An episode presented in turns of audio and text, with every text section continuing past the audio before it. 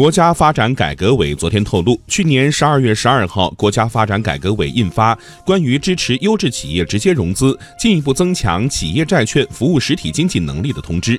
支持信用优良、经营稳健、对产业结构转型升级或区域经济发展具有引领作用的优质企业，包括符合条件的优质民营企业，通过债券市场市场直接融资，增强企业债券服务实体经济能力。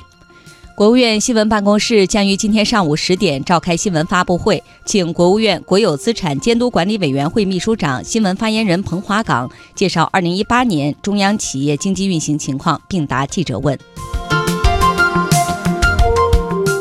天下财经再来听一组热点快资讯。